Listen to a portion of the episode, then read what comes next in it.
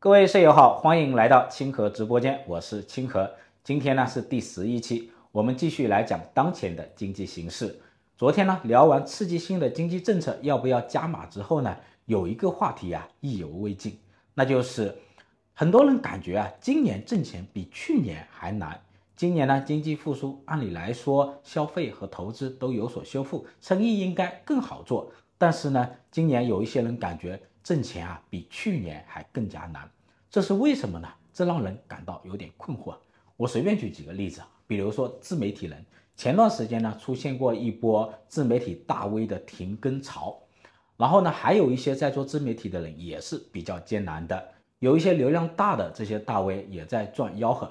去年呢很多人在家里刷视频看抖音，自媒体可能还好一点。今年大家都出去了，都出去忙生意、忙工作、忙找工作，刷视频、看抖音的时间减少了。更重要的是，自媒体的金主广告商不投钱了或少投钱了，靠广告收入的自媒体啊，自然就比较艰难。还有是直播带货，也说比去年更难做。去年的出行不方便，很多家庭啊只能在网上买东西。今年情况不一样了，大家走出去了，线下消费。去吃烧烤、去看电影，还有去旅游。那么去吃烧烤、看电影、吃饭这些，把钱呢花的差不多了，自然在网上消费的钱就更少一些了。还有什么行业在叫苦连天呢？比如说做出口、做贸易、做出口制造业的。去年呢上半年出口是非常的不错，但是呢四季度开始呢出口就开始往下走。今年呢，除了汽车、储能等少部分出口商品之外呢，其他大部分出口商品都不太好做。比如说服装、箱包、鞋帽这些廉价商品，还有呢，电子产品呢，出口也比较低迷。还有什么比较难做的？比如说送外卖、送快递、做滴滴、做货拉拉的，也说比较艰难。有一次啊，我公司搬运一点东西，叫了一个货拉拉，我问师傅啊，今年有没有好一些？这个师傅说啊，不行啊。今年呢，很多年轻人可能找不到工作来干这一行。今年的订单虽然比去年多一点，但是呢，做的人也多了，竞争比较激烈。那送外卖、送快递的可能就更加明显了。这些行业的门槛比较低，那么很多找不到工作的年轻人，包括一些大学的毕业生，他们就去送外卖、送快递，非常的不容易，竞争呢也很激烈。还有什么行业很难的呢？比如说有一些体制内的人也说很难。去年呢，忙着防疫，今年忙着借钱发工资，忙着应付债务。现在很多地方啊，都在盘活当地的国有资产，把几十年的经营权一次性的打包给银行抵押，然后来发工资。说现在体制内的薪水在减少，奖金呢也在减少。另外一些编制外的临时工呢也被清退，还有卖手机、卖汽车、卖家电家具的都说难。很多人感觉啊，今年经济复苏，但赚钱比去年更难，这是为什么呢？这里面呢，我想可能有预期差的因素，可能今年大家对经济复苏的预期啊有点高了，但是呢，除了预期差之外，可能还有一些非常重要的因素被大家忽略了。今年为什么感觉那么难呢？甚至有些人感觉比去年还难呢？这里啊，我从价格开始讲起，重点讲这一轮价格下降的重要的影响。这一轮价格下降啊，正在全面的冲击经济。尤其是企业和家庭的收入，导致在这段时间内，大家呢都白忙活、白忙和穷忙。这一轮的价格的下跌周期带来的风险啊，被市场严重的低估了。现在呢，大家要重视起来，要高度重视价格的走势。这是我这里要重点讲的。今年 CPI 持续的下跌，四月份已经跌到了百分之零点一，很多商品的价格都在下跌。PPI 呢，已经连续七个月负增长了。接下来一段时间内还将继续的负增长。我们来看昨天发布的 PMI，制造业的出厂价格指数呢跌到了四十一点六，原材料的购进价格指数呢跌到了四十点八，这都是历史性的低位啊。非制造业的价格也好不到哪里去，投入品的价格和销售价格也在快速的下跌，跌到了四十七点多，这是非常惊人的下跌，从上游到下游，整条产业链都在下跌。而且大多数行业的价格都在下跌，为什么价格持续下跌呢？我之前讲过，这一轮价格下跌主要是上游原材料出清和下游需求不足的双重夹击。这一点呢，我们需要从经济刺激开始讲起。你们发现没有啊？每一轮经济刺激过后呢，都会出现一波产能过剩，然后就是价格下跌。我们看二零零九年那一次四万亿的救市，全国建高速、建高铁、建地铁，地方城投在崛起，然后修路、造桥、建房子。但是呢，到二零一一年的下半年，上游的大规模投资就引发了产能过剩、库存高企，PPI 就快速的下跌。二零一四年下半年，全球刺激政策衰退，国际的原油、大宗商品的价格暴跌，PPI 进一步下降。到二零一五年底，PPI 降到了负的百分之六。我们看这一轮的价格下跌的周期非常的长，维持了接近四年的时间啊，这是非常惊人的。当时上游的钢铁、水泥、煤炭和下游的房地产的去库存的压力都非常的大，同时呢，负债率飙升。我相信很多人都还记得。我们来看现在这一轮的价格下跌是怎么来的。二零二零年新冠疫情全球大流行，然后中国和美国还有一些国家都在救市。有意思的是呢，这两个国家好像都在分工合作。美国呢给普通家庭发了两万亿的红包，然后刺激消费的增长，拉动消费需求快速的增长。商品的价格也大涨，带动了原材料的价格、能源的价格大涨。中国呢也在扩张货币和财政，但是呢不是刺激消费需求，而是刺激投资需求，也就是大规模的投资基建和制造业，然后呢疯狂的向美国出口，向国外出口。但是呢去年下半年开始啊，美国的需求降温，上游的产能就明显过剩，原材料价格开始下跌。到四季度，中国的出口快速的下跌。我们国内的家庭的购买力本来就不足，没有办法去承接这么大的过剩的产能，原材料的价格就进一步下跌，特别是像煤炭、钢铁、化学原材料这些价格跌得非常的快。到今年的五月份为止，从上游到下游价格还在跌。为什么每一轮的刺激都带来产能过剩呢？原因啊，其实很简单，就是通过货币超发刺激经济。短期内它的名义价格上涨，就我们说通货膨胀，价格扭曲呢，误导了企业，企业误以为需求旺盛，然后盲目的扩大产能。但是呢，货币刺激它不会增加家庭的真实购买力啊，通货膨胀爆发，家庭的真实购买力其实没有太大的变化呀，市场的真实的需求没有太大的变化，但是呢，企业的产能又扩大了，这就出现了产能的过剩。在中国，长期呢把货币投放到上游投资。下游的家庭的购买力呢又长期的不够，那么就更容易出现产能过剩，更容易出现一轮又一轮的产能过剩。在去年的报告中，我就一直在跟踪一条线索，什么线索呢？去年呢，固定资产投资保持高速增长，工业增加值的增速持续下降，规模以上的工业利润下降得更快。这说明什么问题啊？这说明投资收益率持续下降。上游呢持续投资，下游没有足够的购买力来消化呀，那库存呢就自然上涨，价格呢就自然下跌，企业的利润呢就自然减少。到今年呢，上游原材料价格大幅度的下跌，下游的价格进一步下跌，但是呢需求还是起不来，工业利润呢就大幅度的下降。所以呀，每一轮经济刺激之后，定然迎来一轮价格的下跌周期。那么价格下跌有什么影响啊？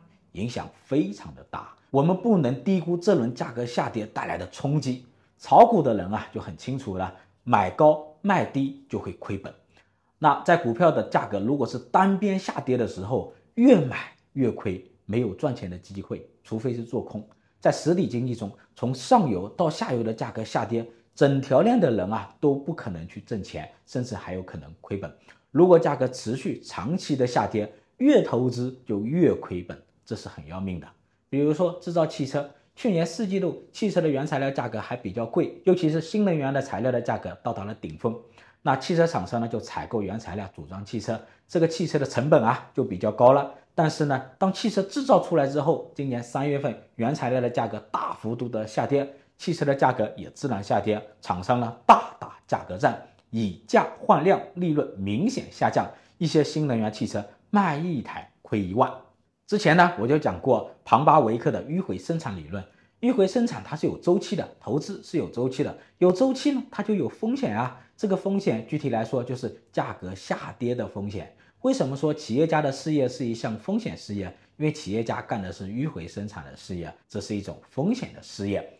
最怕遇到什么？价格持续的下跌，持续的大跌，手上呢又一堆的库存。所以呢，整条产业链的价格如果持续下跌的话，面包有可能比面粉还便宜，那么整个行业的利润就会下降，甚至可能亏损。我们看今年前四个月，规模以上的工业利润同比下降百分之二十左右，国有的、股份制的、外资的、私人企业的全面的下降。其中呢，私人企业的利润下降百分之二十啊，企业利润下降甚至亏损，企业会怎么办呢？第一，企业会拼命的清库存的。今年五月份呢，制造业的新订单在下降，库存呢也在下降，这说明什么？这说明企业在主动去库存，经济进入一个下行的周期，价格越是下跌，企业越是甩卖库存。PPI 和工业库存之间的走势是一样的，而且呢，PPI 领先工业库存的走势大概四五个月。那么按这个推算呢，工业品的去库存呢还没有结束，还在中途呢，还要继续去库存。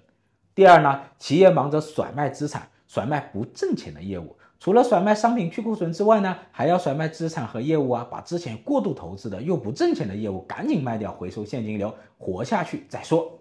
第三，企业还会减少贷款，减少投资，减少招人。今年大家都在讨论啊，私人部门怎么不贷款啦？私人部门怎么不投资啦？怎么回事呢？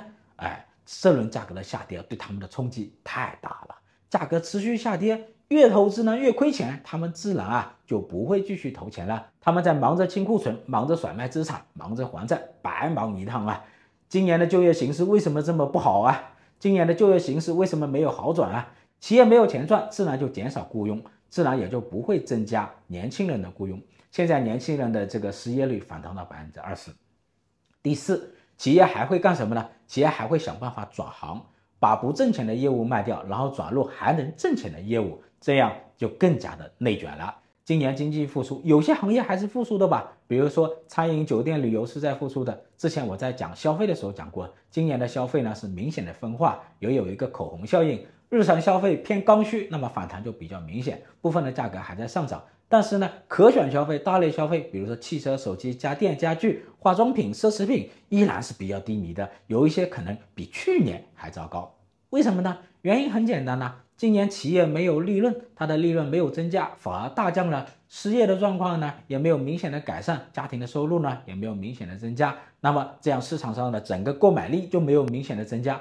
疫情开放之后呢，有一些人出去吃饭、吃烧烤、看电影、旅游了，把钱呢花的差不多了，其他的消费自然就减少了。那些短期内非必要的开支啊，自然就会减少。比如说衣服能穿先穿着，汽车能开先开着，手机能用先用着，苹果的新款啊，暂时就不买了。还要注意的是啊，有一些中产家庭的收入啊，它在减少。比如说大厂裁员啊，公务员降薪啊，那这样这些家庭啊，他们都是消费的主力军，特别是大类消费的主力军啊。但是现在他们的收入下降了，消费的预期也下降了，对大类消费、对可选消费、对那些不是刚需的消费，那么冲击就很大了。所以啊，有些行业啊，尤其是大类消费行业啊，大家就要注意了，短期内可无可有的那种消费。有可能比去年啊都还差，那怎么办呢？如果你是企业老板，你会怎么办呢？你可能会转行啊，这个行业不赚钱，那么就找一个行业还能挣钱的行业去卷一卷呗。这两天啊，经济学家圈有一个大家议论很多的事情，就是一位知名的经济学家转行卖产品了，有人嘲笑他脱虚入实，实业救国。其实啊，我还是比较认真看待这个事情的。这说明经济学家，尤其是非体制内的经济学家，生存呐也是不容易的。他们的产品呢，不是刚需产品。现在市场整体购买力在下降的时候呢，他们的销量下降的就比较多了。那怎么办呢？这位经济学家像企业家一样，想转行啊，卖一些偏刚需的商品。那经济学家这样子，企业家这样子，打工的人更是这样子啊。大学毕业生找不到工作，找工作不容易。比如说学软件工程的，大厂裁员，不好找工作，怎么办？那么就到偏刚需的市场去卷一卷呗。每家每户总要做饭买菜吧，那就去美团送外卖送菜。很多大学生呢也去送外卖送快递。所以啊，这一轮价格的下跌周期中啊，家庭购买力不足，可选消费的生存处境呢就非常的艰难。企业呢不愿意继续投资，有些呢会往日常消费市场去挤。整个市场啊会更加内卷，都在抢家庭那一点点购买力。总之一句话，赚钱不容易，怎么办呢？怎么办呢？怎么才能走出价格下行的周期呢？这一轮价格下行的周期有多长呢？二零一一年到二零一五年这一轮价格下行周期持续了四年了。泡沫危机之后呢，日本的价格的下行周期持续了多久呢？有人说是三十年。从 CPI 来看的话，日本在泡沫危机之后呢，它的价格持续低迷，长期在百分之二以下，啊，走了大概三十多年的时间，直到今年呢，CPI 才上涨。但是呢，综合资产价格、企业盈利状况来看呢，日本泡沫危机之后，企业在这一轮的价格出清当中，大概持续了十五到二十年，这个时间非常长。那我们现在这一轮的价格出清时间是多长呢？经济学家把价格持续下降啊定义为通缩。有些经济学家很怕通缩，甚至比企业家更怕。企业家是灵活的，通缩时他们可能会调整啊，会卖资产啊，会甩库存啊，开发新的产品或者转行啊。有一些企业家呢，还会把通缩视为一种机会，在原材料价格、土地价格比较低的时候呢，买入，默默的在扩张产能，等待经济复苏、需求回暖，然后大赚一把。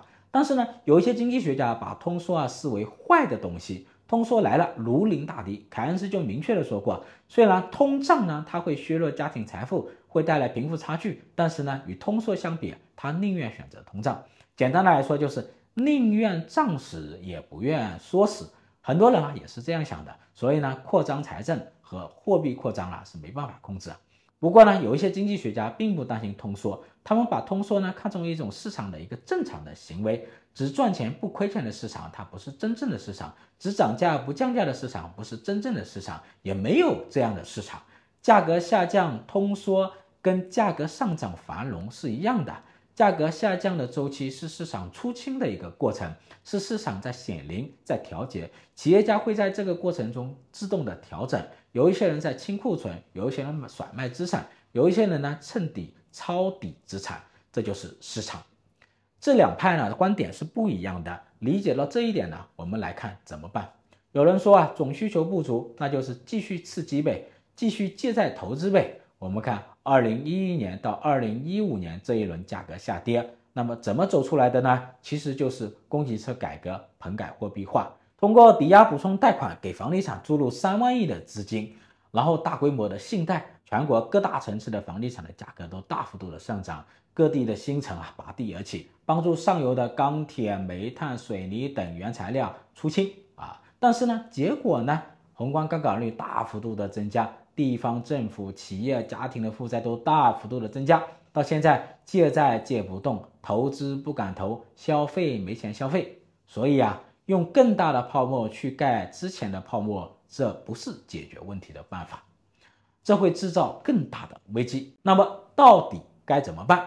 办法呢？昨天呢我已经讲了，这里呢我就简单的讲一下。首先呢，政府啊肯定是要救市的，救市肯定是要救的，关键是看怎么救，用什么方法。比如说两万亿救市资金。继续投基建呢，还是发给普通的家庭？其次呢，不赞同大规模刺激的办法，要转变思路，实施一系列改善民众收入的政策。比如说发一笔国债给普通的家庭，比如说降低存量房贷利率，减轻购房家庭的一个债务负担。比如说提高国有企业的利润上缴比例，然后呢给中小企业减税退税，实施负个人所得税制度，给低收入的家庭啊提供税收的补贴。今年前四个月啊。国有企业利润总额是一点四万亿，同比增长百分之十五点一啊！现在只有国有企业有这样的利润增长了，但是呢，国有企业的利润的上缴比例是偏低的。如果算上对国有企业的利润的返还，上缴的比例啊是不足的。提高国有企业的利润的上缴比例，然后给中小企业减税退税，给低收入家庭呢提供税收补贴。再比如说，大规模的划拨国有资产充实社保基金，大幅度的提高农村家庭的养老金额度。最后呢，也是最重要的，启动新一轮的改革开放，宁愿改革带来的百分之四，也不要刺激带来的百分之五。所以啊，要高度重视这一轮价格下跌周期的风险，要通过改革开放来突破。财政、货币、银行、土地、国有企业都需要改革，还要改善国际关系，这样才能走出经济困境。只要普通家庭有钱了，养老又有保障，负债呢又不高。常富于民，GDP 是多少，CPI 是多少，其实并不重要。好的，这一期清河直播间就到此结束。